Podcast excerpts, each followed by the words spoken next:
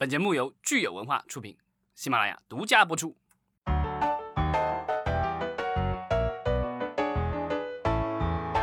欢迎大家收听新一期的影视观察，我是老张。大家好，我是石溪。新年第一期节目啊，二零二一，终于不期而至了。很多人都希望这个新冠留在二零二零哈，但是现在看起来好像这个可能是大家的希望而已。但好在最近的我们的元旦档似乎没有受到疫情太大的影响，而且还破了记录，所以这个可能是电影行业会比较欣慰的。但是呢，呃，电影行业最近也发生了几件事情，包括了一些电影的下架和。公司被调查，所以呢，这个我觉得给新的一年电影行业也增添了一些阴影吧。嗯，还是觉得有很多不确定性。那我们先来看一下，因为这个就是新的一年开始，我们要回顾一下去年，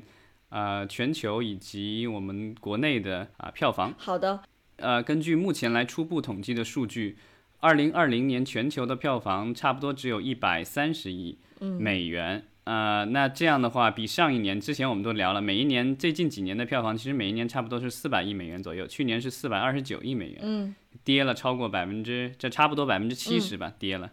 跌七成，这简直就是那叫什么断崖式的跌 跌了，是吧？嗯，就是打了个三折呗。对，之前咱们也聊了，二零二零年中国有可能会成为呃全球票房最大的票仓，是的。那我们现在是如愿以偿了，当然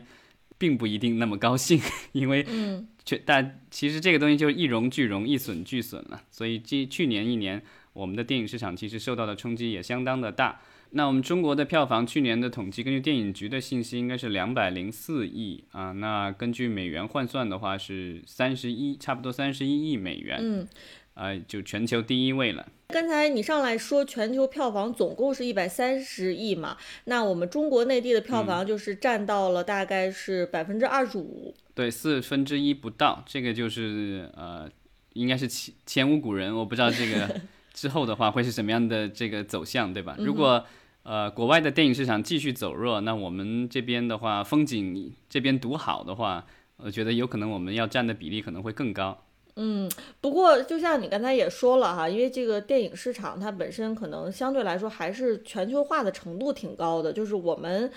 这边风景独好，其实也不会坚持很久，因为毕竟就是我们的影院也还是需要这个海外内容的嘛，也需要这个很多的好莱坞的电影，对吧？能然后全球有这个呃大的电影上，那我们这边对于电影院来说其实也是好事。但是你如果是全靠我们国内的电影的话，可能对于电影院来说也是会有点难过。对，这个其实就是怕后劲不足，因为今年其实票房已经大幅下跌了，包括呃制作方和发行方，还有我们的院线的放映方，其实都损失惨重了。那明年如果是继续这样青黄不接的话，啊，就是国产电影没有足够的吸引力，那进口电影都变成网大了。嗯。那这个的话，就是对我们的呃院线电影市场可能会有产生更更长远的一个冲击。呃，那我们其实刚刚说了这个中国内地票房哈，呃博得头筹，那排名第二的呢还是北美的这个票房。对，二十二点七亿美元。那第三名的话，其实跟以前的排名都差不多了，就是呃日本九点四亿美元，法国是五点五亿美元。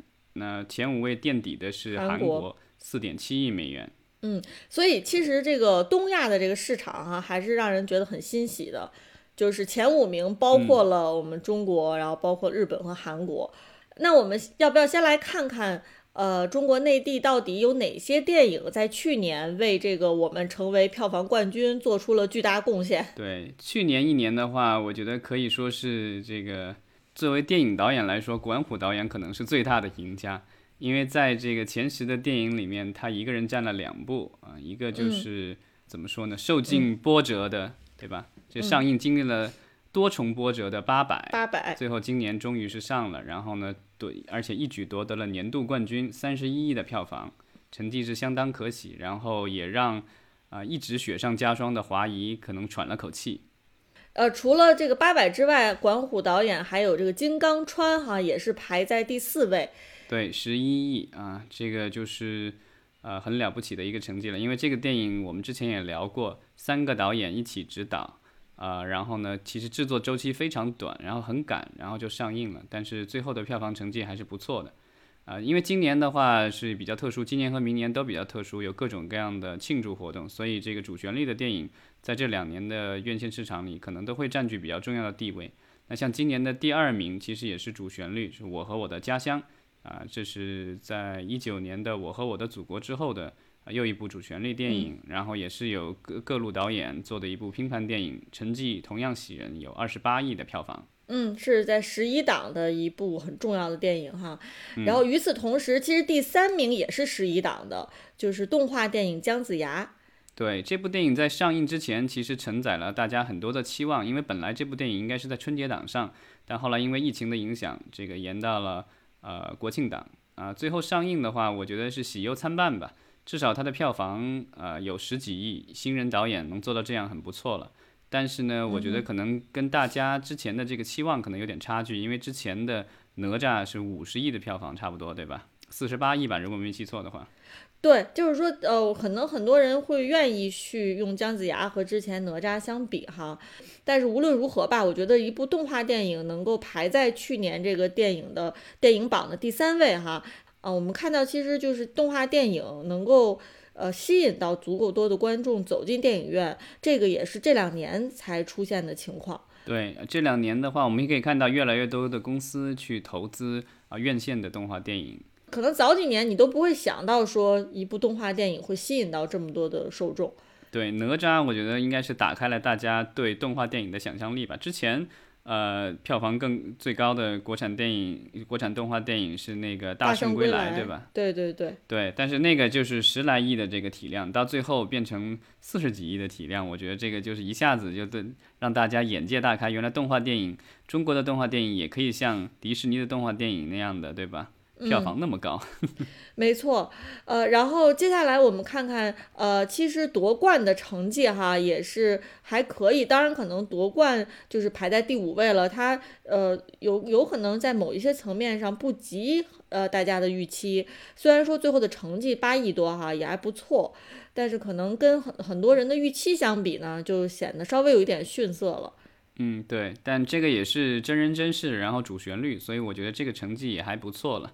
啊，第六位的话是《拆弹专家二》，其实现在还在上，所以它这个票房统计的，二零二零年只统计了它，因为它是在圣诞档上的，所以它只有最后的几天的这个票房。目前来说，它的票房已经有八亿多，九快九亿了吧，所以最终它的落点可能会，我觉得可能会在十亿左右吧。嗯，呃，那这个是我觉得《拆弹专家二》应该是这几年来。啊，口碑和票房都算不错的一部港产片，因为之前有一些业内人士，包括一些观众都唱衰港产片，但是我觉得，呃，香港的导演和电影人还有演员用几部这样的就是特别怎么说，呃，硬派的港产动作片，让大家知道了就是香港电影不死。近几年其实有一些港产片的票房其实表现不俗，但是口碑可能就是比较平平了。但是拆弹专家一出来呢，大家好像都觉得哦，还是挺惊喜的。呃，那排在拆弹专家二后面的这个七八九十位哈，其实最后的票房都是五亿的一个体量，包括这个除暴、宠爱、我在时间尽头等你和误杀。嗯，宠爱和误杀都是二零一九年年底的片子，啊，宠爱是二零一九年十二月三十一日上的，误杀是二零一九年十二月十三日上的。对，但是因为疫情嘛，所以其实今年的话，前十位的话，大家看，其实，呃，票房可能跟往年比，可能有一定的差距。但我觉得这是因为是一个特殊的一年，也可以理解。嗯，其实你要看到那个全球的那个榜单的话，可能就更惨了。全全球的票房排名前十里面有四部都是我们中国内地的电影。对，根据呃，就是亚马逊旗下的 Box Office Mojo 呃网站的统计。二零二零年的话，就是呃全球票房前十位的电影里面呢，就是第一名、第三名、第八名、第十名都是我们刚才聊到的这些国产电影，《八佰》、呃《我和我的祖国》、《姜子牙》和《金刚川》这四部。嗯。那另外还有一部亚洲电影排在了第五位，就是《鬼灭之刃》。嗯。这个也是之前好像也是本来大家都期待能够在国内上映的，本来期待的是去年年底，但是后来因为受到一些呃审查因素的影响，据说可能今年能够上，但是目前还不知道。但是好像已经有消息确认，应该是 B 站拿了它的这个国内的这个版权。嗯，《鬼灭之刃》没有如大家所期哈，能够进到中国大屏幕，也是有一点可惜。对，其实这个去去年的这个票房数据还有一些比较细的地方，咱们可以看一下。就是咱们还是聊一下国内的票房吧，因为呃，我们可以看到一八年。一九年其实票房增长已经在放缓了，百分之九点一是一八年的增长率，一九年增长率百分之五点四，但去年一下子就跌了百分之六十八点二，跌得比较厉害。另外的话，观影人次是四点七亿，这个已经跌得很厉害了，因为之前我们都聊过，都有十几亿的观影人次，就是几乎是全民的话，一年有平均一次的去电影院的机会。那上座率的话，只有百分之八点一，呃。呃，然后单银幕的这个票房产出就更低了，因为之前我们聊过，往年有一些还有时候还能到一百万左右，那今年的话，单银幕产出只剩下二十七点六万了。嗯，其实有一个数据我觉得也挺有意思的，就是统计了去年的这个人均观影频次哈是两次，呃，所以我觉得我们可以想一想，就是大家每个人自己到底去年在这种疫情的。情况下，到底去年有几次走进电影院？我我现在想想，好像我似乎只进了一次。等，但他这个人均频次应该是统计的去过电影院的人这个频次有多少，而不是全民的这个平均，因为它总共的观影人次也就只有四点七亿嘛，对对对，不够咱们的这个十几亿人口。对，去过的可能每个人也就是到两次这样。嗯，这个好像跟我差不多符合吧？我去年好像应该也就去了三次。咱俩加在一起除以二，应该是他的这个 两次。嗯，然后呃，国产电影的占比的话，也是达到了呃史无前例的百分之八十四。因为往年的话，像一八年是百分之六十三，一九年百分之六十二，基本上是在六成左右。那进口片的话，其实在数量上是占百分之二十二左右，这一八年和一九年，但是在票房上是在百分之八三十七和百分之三十八。所以其实从这个数据上来看，呃。进口片的话，一般来说，平均每一部的票房表现会比国产片好一点，这个也是符合大家预期的。对对，但是去年二零二零年这个数据就很有意思了，国产片一下占到了八成，百分之八十四，然后呢，进口片只剩下百分之一十六的市场。另外的话，就是在数量上，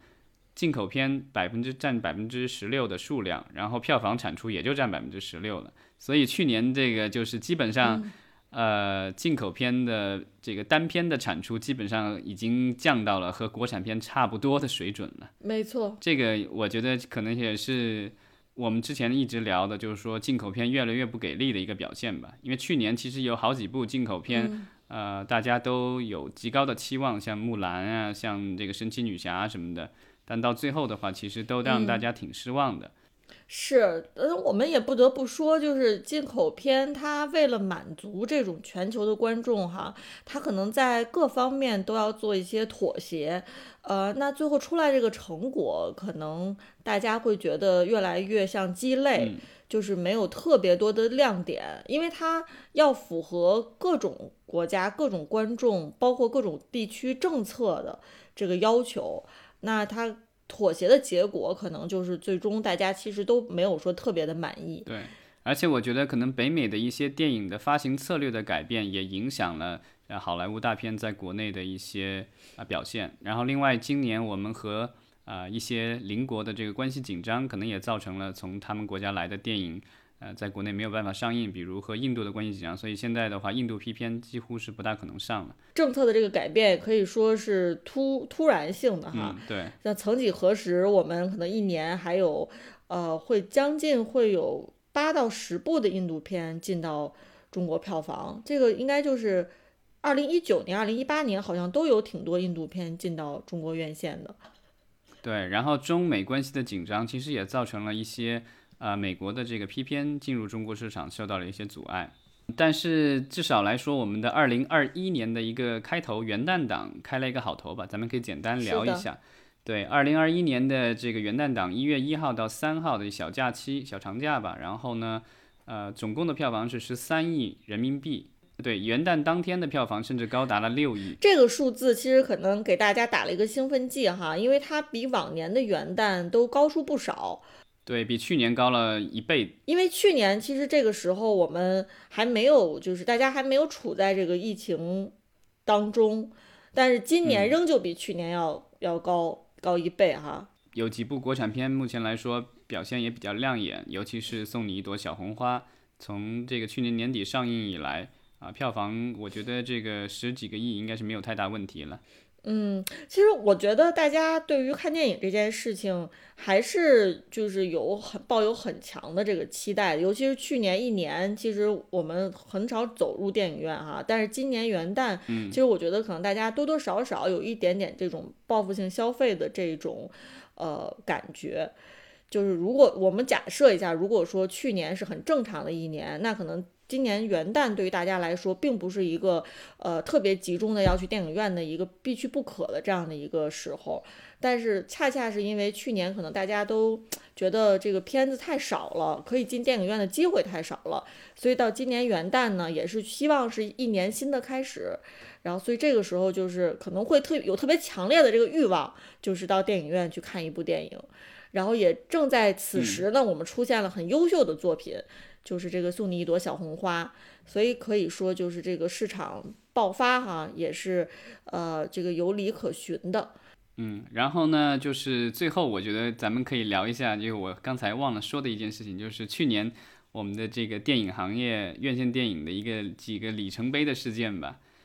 一个是一月二十三号，因为疫情的影响，全国电影院关闭，然后一直关闭到了七月二十号，在这。半年的时间内，大家都没有电影院可去。是的。那之后的话，啊，报复性观影发生在了我们的国庆档期间，然后终于在十月三日，我们的这个累计全累计年票房到了一百亿，跨了一个一百个这个小目，实现了一百个小目标。对。然后在中，然后大家靠近年尾的时候，都是在说两百亿，两百亿，对吧？因为其实这个大家已经把六百亿的。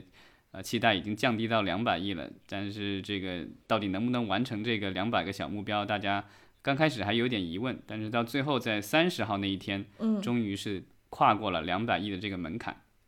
没错，所以去年其实我觉得最后大家收尾的时候啊，其实觉得还是有一点点满足的。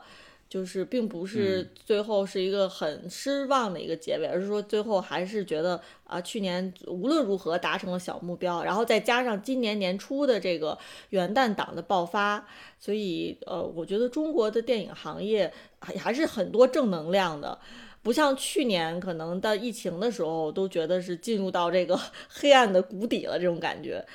嗯，但是今年的话，其实。呃，就像我们刚开始说的，还是有一些不确定的因素。然后今年的电影市场具体能够恢复多少，大家可能还是有问号，因为疫情的话还没有完全结束，所以我们持续观察吧。当然，我们希望的是世界和平，然后大家都可以开开心心去电影院看电影了。嗯，我觉得与此同时，可能对于电影人来说比较受到威胁的，的确是在疫情期间这个平台的崛起。对，呃，就是可能电影是处在一个暂时止步不前的情况，或者走的比较慢的情况下呢，可能这个时候如果对手走的特别快，那就会对电影产生这个多重的打击，就相当于就是不进则退吧。嗯，如果走的有点慢了，可能之后就会被远远的落下了。对，我觉得，因为我手上没有统计的这个数字，但是我觉得不管是咱们国家还是北美市场也好，啊，去年一年估计是这个院线电影，然后变身网络电影最多的一年了。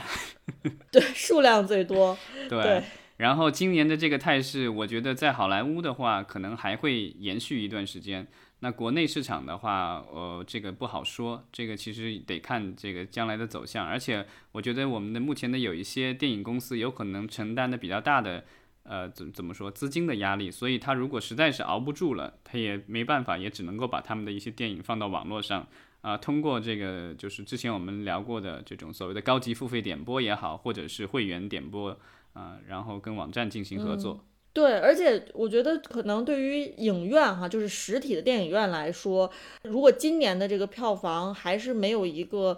特别大的一个这个呃突破的话啊，就是到底有多少影院能够撑得过今年？就是撑去年可能有些影院就已经这个在疫情当中就已经光荣的 牺牲了，不知道今年就是到底是还有多少影院能够撑得过哈？那有可能我们真正能够看到的留下的影院可能就是非常少了，可能就是一些比较。呃，大的品牌才能留下来，但是一些小的品牌可能就消失了。嗯，或者就是转向了网络内容的制作，因为最近其实看电影局的一些立项，可以看得出来，很多的中小型的公司在呃立项，在那个电院线电影的这个。这个网站上有公布一些立项，但我觉得这些电影很多的这个走向可能都是在网络，所以我们看今年可能大家还是要很谨慎的观望啊，看看到底后续这个电影是电影院院线电影市场到底是一个什么样的情况。嗯，那就是新的一年。大家期待哪些院线电影能够在